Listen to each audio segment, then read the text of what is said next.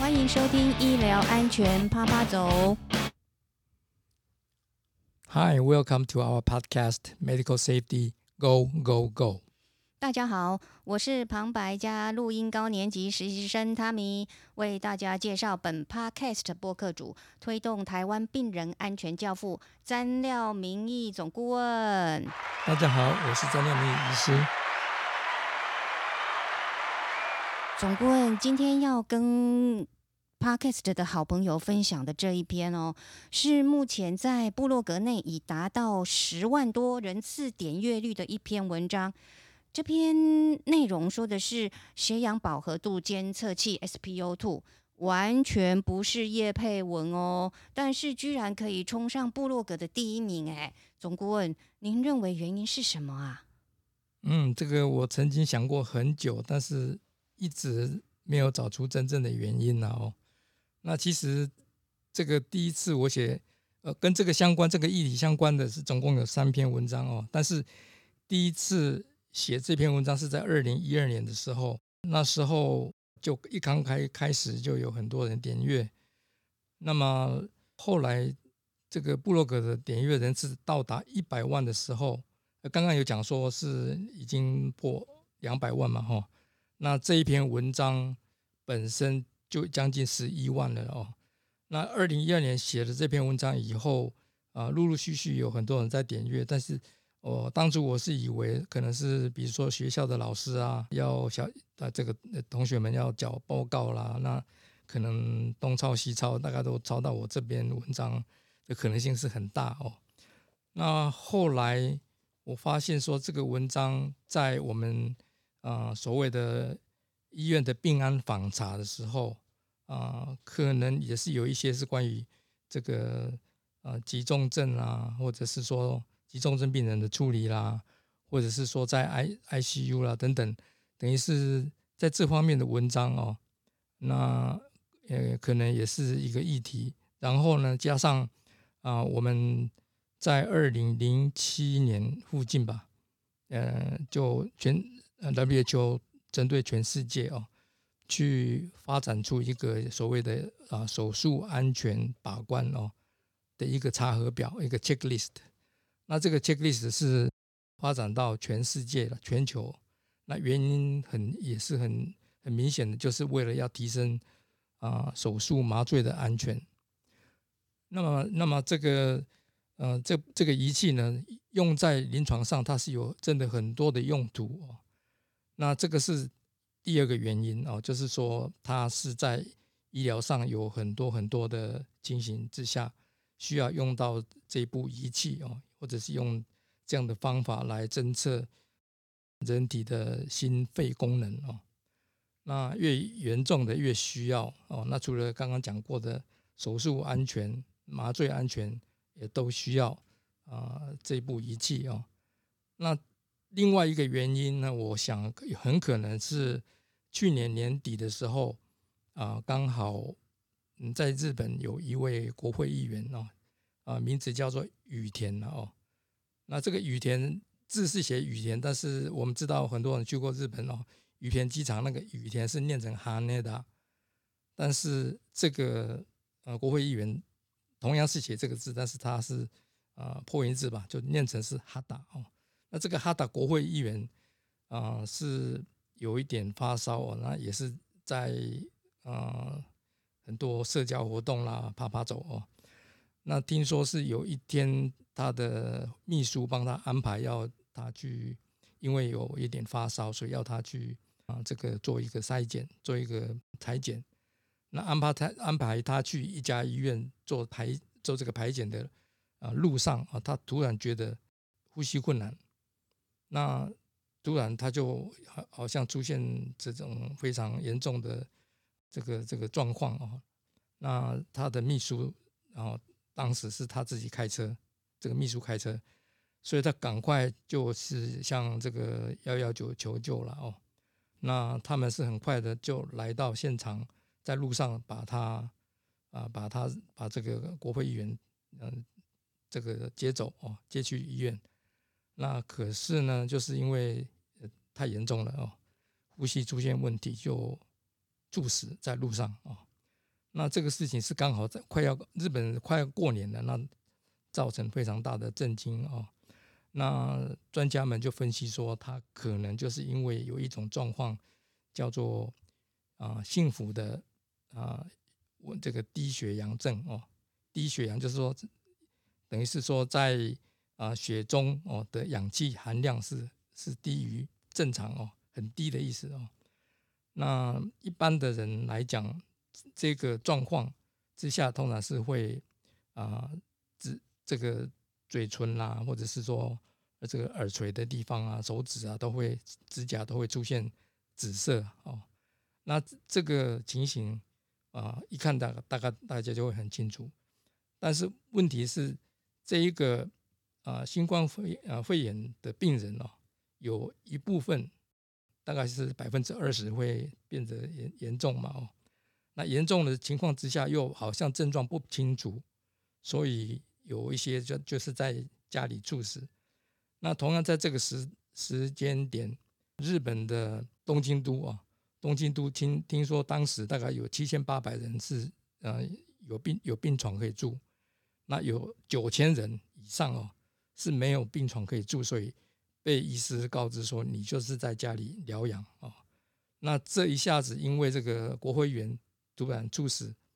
那震惊了是呃这个社会哦，所以大家就很多专家就呼吁说，应该是要啊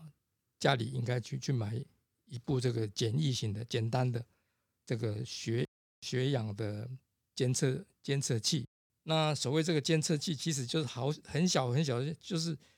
把这个这个它的尖端是夹用手指哦，可以手指的尖端可以用夹的方式哦。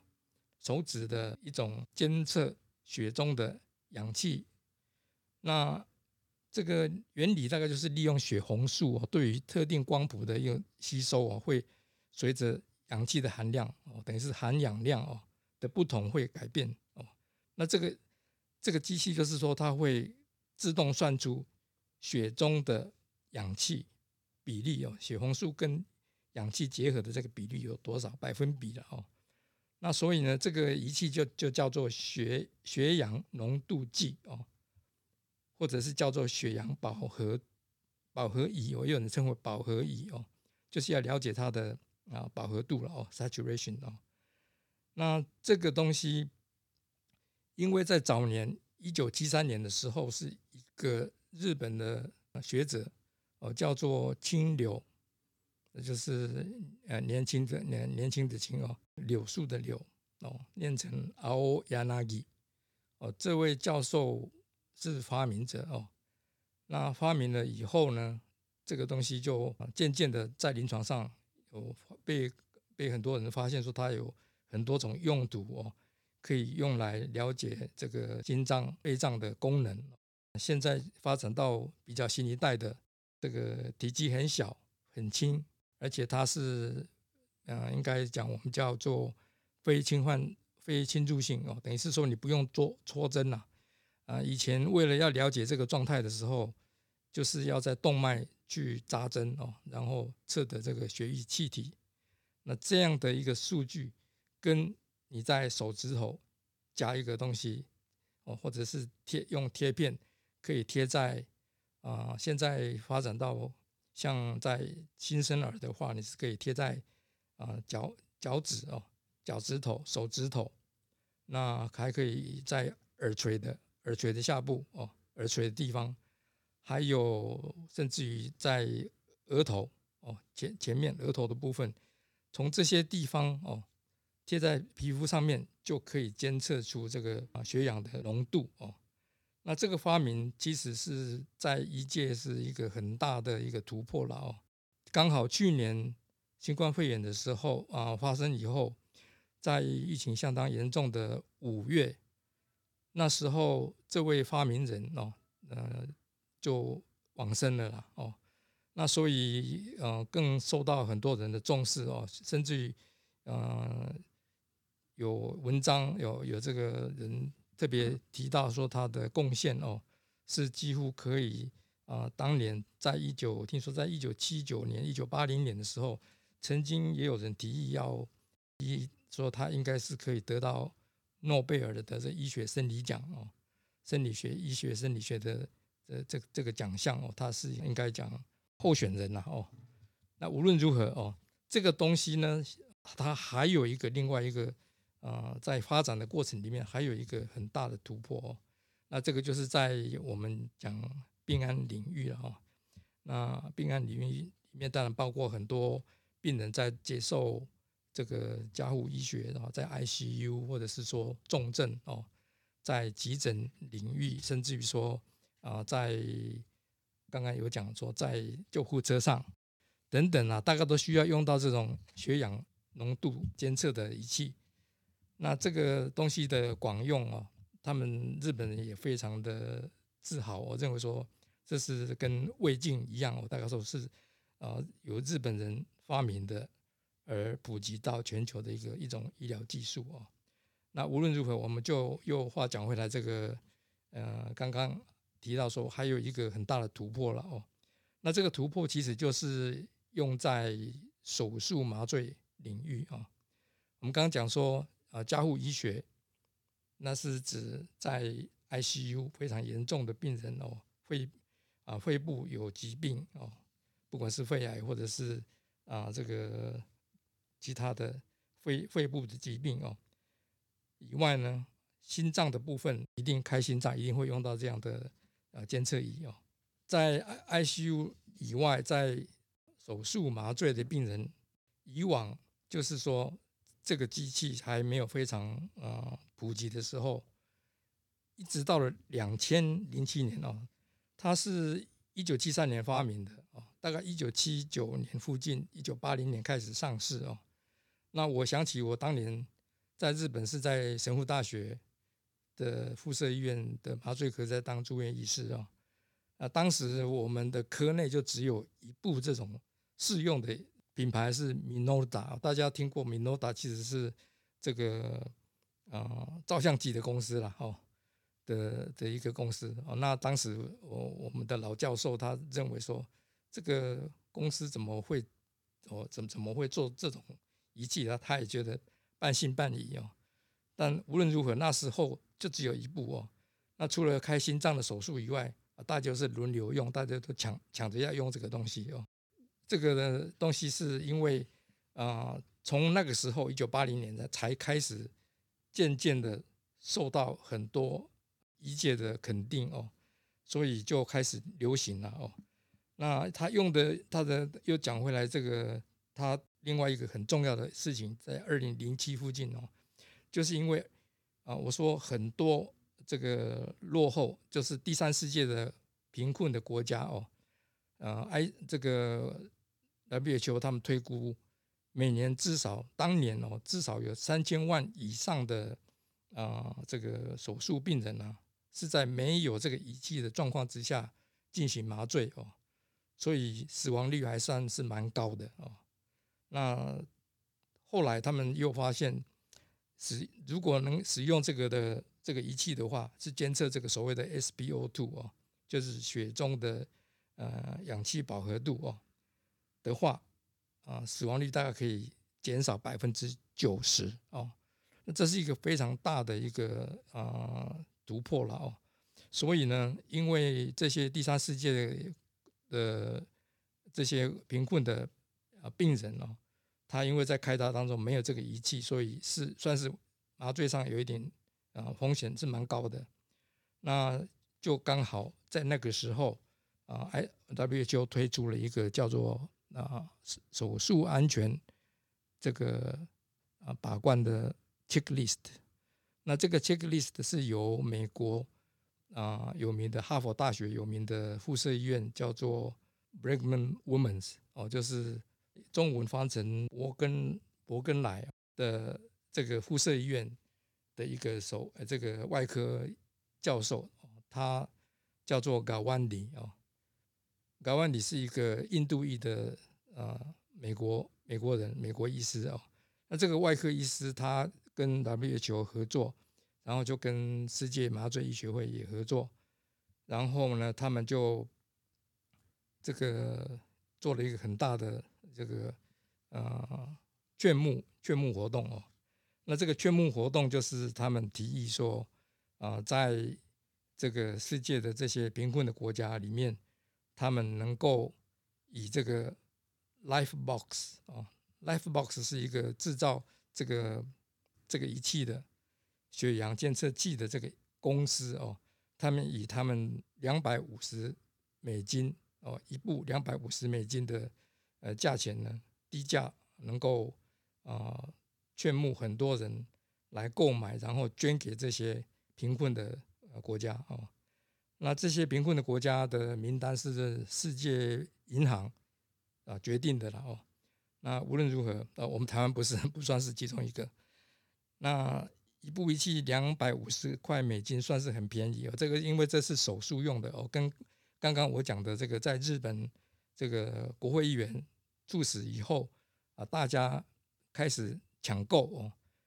所以讲到那个抢购的事情，又是一个呃，这个一届大新闻了哦。那这个是最近的事情嘛？今年初哦，去年底、今年初哦，那很多人也知道说，因为这样子去抢购，都在上网去买都买不到这个小小的东西哦。那我刚刚讲两百五十块的是比较大型的哦，这个是用在开刀房、用在麻醉机附近哦，是结合麻醉机的一个啊一个仪器了哦。这个东西呢是是到目前还在陆续进行当中哦，所以等于是呃做善做善事了哦，等于是说他们把这些仪器一部两百五十块的美金的仪器哦，到目前为止听说已经有捐出哦送出两万部了，两万部这个仪器送到这些落后国家哦，当然目的刚刚已经讲过了哦。那这样的一个非常大的一个一个 project 一个捐募活动哦，可能也是打动了一些人的心吧。或许是因为这样子，我想这个很多人点阅我这个这篇文章的另外的一个原因了哦。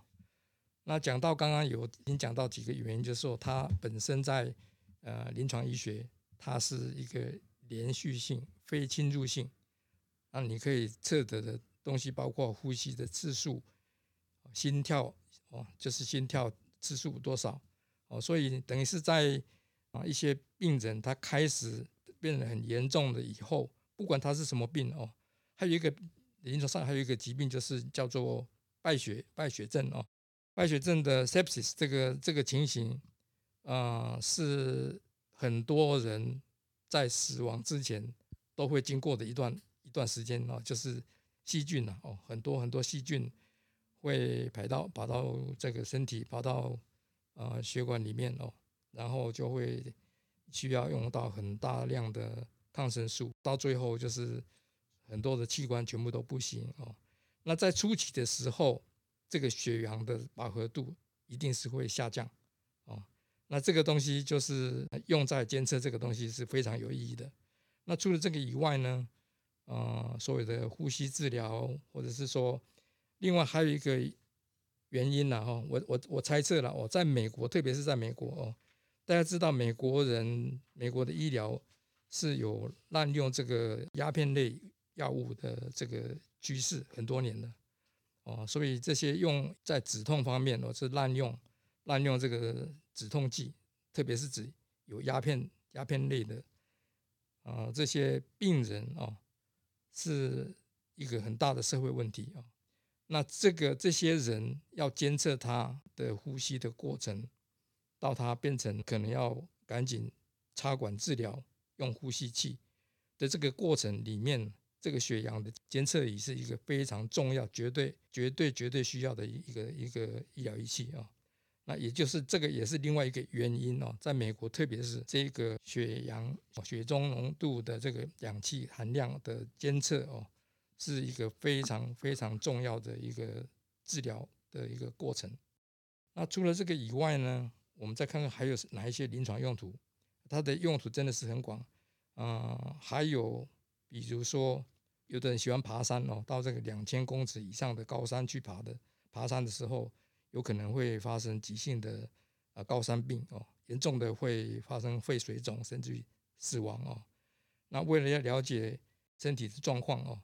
就是带一部这个东西，这个血氧监测器去爬山会比较心安呐，所以这个是另外一个功功能哦。那除了这个以外呢，美国的新生儿刚刚生下来的新生儿，他们就是几乎啦，应该讲几乎都会用这个这样子的一个仪器去做一个筛检。那目的就是要了解说是不是有先天性的心脏病，要赶紧做一个处理。那所以啊，新生儿心的先天性心脏病的筛检，以及我们讲早产儿，那早产儿生下来的很小的。早产儿，你用你没有用这个东西来做监测的时候，你在这个给他氧气，我这个氧气氧气浓度如果太高的话，那可能视网膜会会受受损，呃，变成会眼睛会瞎掉哦。所以对新生儿的领域里面，就是一个呃先天性心脏病的的一个 screening 筛检，以及这个我们把它的这个警报器哦的 setting 在这个。新生儿，特别是早产儿，说非非常现现在很很小的婴儿哦，是四五百公克啦等等的，大概都能存活下来嘛。现在的医医疗在在这个先进国家里面，大概都都 OK 的。但是他们的照护过程里面需要监测氧气，因为怕说怕说这个氧气太高，所以这个设定它的这个上限 SPO2 的上限大概是要设定在九十五是上限的哦。所以，我们正常人这个正常值，大人的话大概是九九十，一定是九十五、九十六、九一直到甚至于九九一百哦，是正常哦。那在这个恢复室，如果低于九十二 percent 的话，我们大概通常不会让病人离开这个恢复室嘛。那在低于九十的话，很老的老年人，大部分。就开始要让这个医师照护的人都开始会紧张起来，因为他可能就是一个低血氧的状态哦，可能就是要给他氧气。还有一个状况，大家可能也常听过的，就是所谓的睡眠呼吸中止症候群哦，它的监测分析哦，也是可以同样是用这个 SpO2 的这个我们叫做啊血氧饱和仪了哦，又又又回回过头来讲血氧的。啊，饱饱和仪浓度计，那这个技术呢，其实都到处都有，这个仪器也到处都有。那现在就是非常的啊，应该走红的一个啊一个话题哦。所以今天呢，我就是利用这些这些现在为什么它会走红，为什么会那么多人看我的部落格哦，我做了简单的一个分析了哦，从一刚开始它的发展。一直到啊，最近新冠肺炎哦，也建议说应该在一般家庭哦，在在这些先进国家，因为我们台湾因为没有这样的疫情哦，不不不够严重，所以大家并没有在抢购。那据说在台湾也是有很多人去买，但是上网都买不到，是是事实了哦。特别是最近这个 Apple Watch 的哦，我刚刚讲说我不是叶配哦。Apple Watch 的，或者是说甚至 Samsung 的的这个 Smart Watch，听说也大概都有这样的功能了哦。但是他们当然是不能跟手术用的来做比较哦。那另外最后一点呢，我也是想要在这边分享的，就是说，呃，其实我在做病人安全，呃，是跟美国那边有非常密切的来往哦。那美国病人安全运动基金会是。在我们台湾有将近四十家医院哦，哦，曾经这个他的最高最高主管哦，院长、副院长级的人，曾经在我举办的一个呃共同行动大会上哦啊来做一个宣誓，就是对病人安全啊投入的一个宣誓。那这个活动的计划者哦，等于是说那个基金会的大老板尤基亚尼先生哦。他其实就是发明这个，他不是发明者，但是他是发明这个仪器，叫做哦现代血氧监测监测仪啊，现代 modern modern 哦 modern pulse oximeter 的一个啊一个专家哦，他当然他是医工出身的哦，医疗工程啊工程师哦，那他还有一点在医界上非常有名的事情，就是说。他因为发明了这个所谓的现代新型的这种高档的哦，据说了哦，美国的啊这个医院排行啊，每年都有排行。那这些这些医院的排行，这个前十名的其中九家医院十个里面有九家医院哦，都是用他的品牌。那为什么？就是因为它是属于高档的。那哪里跟人家不一样？就是说，我们普通在上网可以买到的简单的哦，就是不用这个医院介绍或者是医师处方就可以简单买到的家庭用的这种，当病人哦非常躁动的时候哦，或者是在抖动的时候，或者是说他已经休克的已经休克非常的严重的时候，测不出来哦，有这样的一个问题哦。所以我们刚刚讲说，他的东西当然是早期诊断很重要了哦，但是一旦变成非常严重的时候，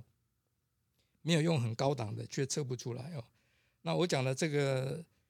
啊，这个公司哦，我现在不把他的名字讲出来了，因为我并不是在推销他的东西哦，他他的产品，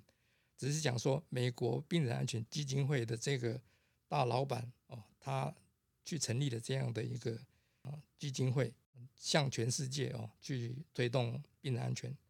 那我非常的敬佩他哦，所以我提到他提到他的这个新新的一个突破哦，就是说他的情形在病人抖动的时候搬运搬送病人哦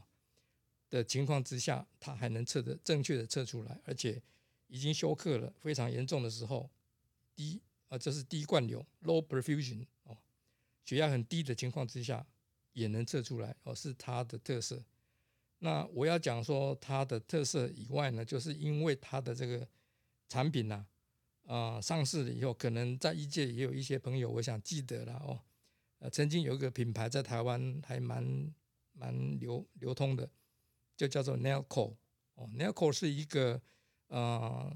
好像是丹佛大学或者是 San Francisco 那边的一个麻醉医师出来开的一个。呃，一个公司哦，哦，当年是有很多很多的人去买这个产品，那也卖的在台湾卖的很好，但是如果有人对这个东西怀疑的话，就是说为什么 n e c o 后来消失了，在市场上消失，没有这个名字了，哦，就是有其他的啊人去接去接了哦，啊，现在可能叫叫叫做。嗯，我想不不不提，我想不提厂商的名字哦，不提厂商的名字。但是无论如何，Nailco 这个东西曾经在台湾到处都是，大家都记得，但是消就就后来就消消失无踪了哦。那原因是什么？原因就是因为他有侵权，他的东西被这个我刚刚讲的这个大老板，我很尊敬的这个大老板，他的公司去告他，结果这一告不得了了，这个官司打了好多年，后来他们是和解了。但是判赔这个美国病人安全基金会的这个大老板，他的公司就是胜诉了哦。胜诉的结果，他得到的钱有八亿美金呢。哦，这个不是这这在 Wikipedia 在维基百科上都可以查得到的事情是真正的这件事情哦。所以等于是说侵权的事情造成了这么大的一个一切的轰动，这也是啊一个题外话了哦。但是我在这边。我想，因为有有很多啊，病安很多一届的人士，他们曾经对这个 Nailco 这个东西啊，还给予肯定哦。后来就莫名其妙不见了哦，那就是因为原因很清楚，就是因为侵权的关系，被对方打官司，而且就赔钱，可能就是破产。那以上呢，我大概就是啊，把这个跟血氧浓度的监测的这个仪器。的历史哦，以及它在临床上的用途哦，还有它的特色哦，做了一些介绍哦。那这个东西刚刚有讲过的，家庭用的很简单的、很便宜的，它已经是上市了哦。那品牌相当的多种，好几十种了哦。那既然都在家庭都可以买得到，家庭用的都简易型的都可以买得到哦，所以。大家都都已经翻成中文了，所以使用前请大家再看清楚。我想任何一部仪器哦，就怕你没有去把那个说明书啊念一遍啊，以后才去使用的话，第一个寿命短，就是你的使用不正确等等，他会觉得说哦，这么这个烂货没有没有意思，那可能是自己自己没有摸清楚应该怎么正确使用哦。所以以上林林总总哦，跟各位今天谈到的这个血氧监测仪的一个观念呢哦，那使用上它一定有很多的注意事项哦。那这个因为时间的关系，我今天就不在这边啊再继续讲。那就是要让大家了解说，这个东西现在渐渐的已经取代哦，这 SpO2 我的监测哦，已经渐渐取代疼痛这个疼痛是很多人认为在医院评鉴，包括美国医院评鉴，他们也非常重视说，这曾经是一个第五生命真相哦，不能讲是。曾经呐，因为有的人认为说它是第五生命真相哦，但是现在有很多走这个加护医学的这个领域的医疗人都认为说，真正的第五生命真相是 SpO2，而不是啊疼痛，疼痛指数哦，所以这个是另外一点，也也在这边跟各位分享。以上大概林林总总讲了太多哦。大家如果还有问题的话呢，啊，可以在不同的管道看看啊，我的部落格也好，或者是说在不同的管道可以提出来啊，我们还可以邀请专家来上节上节目，我跟我们一起啊聊聊这个 SPO2 的事情，在临床上真的是非常的重要。谢谢总顾问的介绍。虽然今天真的再次强调不是叶佩文，但是您把产品的功能呃各项都介绍的这么清楚。如果有相关的友好厂商呃借用了您的文章，或者是使用了今天的 Podcast，我们欢迎您抖内到基金会来哦，让我们在一起在推动病人安全上面有更好的呃发挥。谢谢。呃，再次谢谢总顾问，也谢谢各位好朋友的收听。继续支持我们的 Podcast 的最好的方式，除了要记得点追踪或订阅，更要给我们五星评分的支持。别忘了要分享给您的亲朋好友。我们下次再见喽，拜拜，拜拜。